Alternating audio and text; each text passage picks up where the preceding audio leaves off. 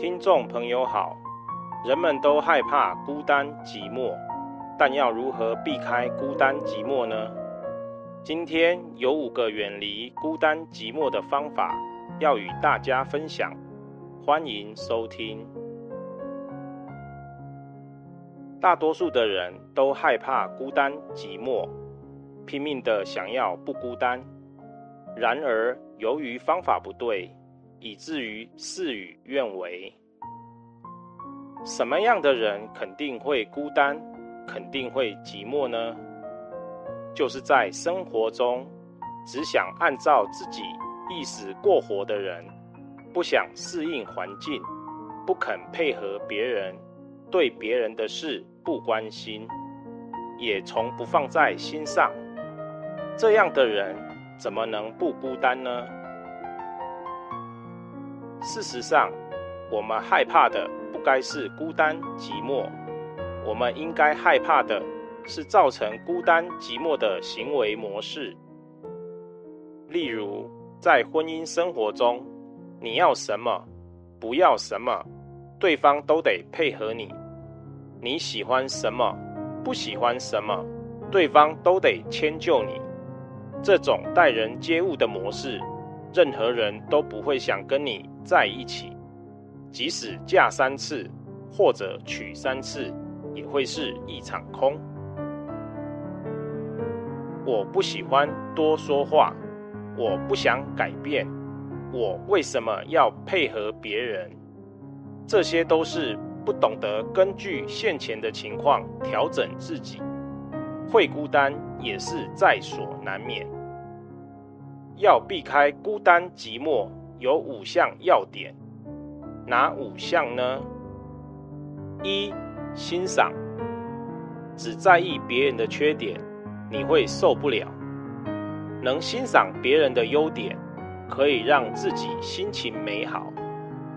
请记住这句话：看到对方的优点，你才不会闷死；清楚对方的缺点，你才不会被害死。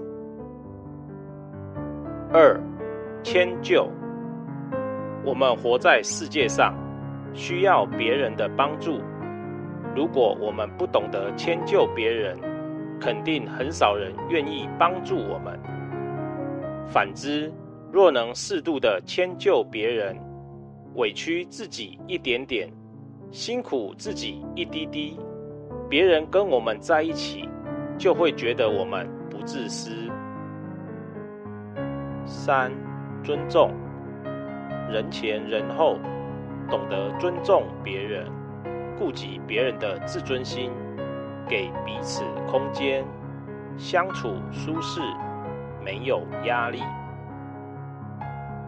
四、接纳包容，对方的缺点不必要纵容，对方的错误。则需要适度包容，否则别人和我们相处势必压力很大，因为必须要成为一个不能失误的人，就连时钟都会误点，人又怎么可能不失误呢？不能接纳包容别人的过错，对方会认为我们无法共患难，他不可能什么都对，我们却不能包容。彼此相处就不可能长久。五、分享，人们不喜欢和慳贪吝啬的人相处，因为摆明了和他相处肯定吃亏。吃亏是没关系，但是很难忍受对方把我们当傻子看，不以诚心对待我们。因此，我们与人相处时，不要慳贪吝啬。要懂得与人分享，能够做到以上五点，肯定不用担心会孤单寂寞，因为你已经避开造成孤单寂寞的因缘了。本集内容整理自二零一七年十月二十四日。随佛禅师于板桥龙山寺文化广场十楼开示的部分内容。若您喜欢这篇文章，欢迎分享给您的好友，也欢迎您到中华原始佛教会网站浏览更多人间佛法的文章。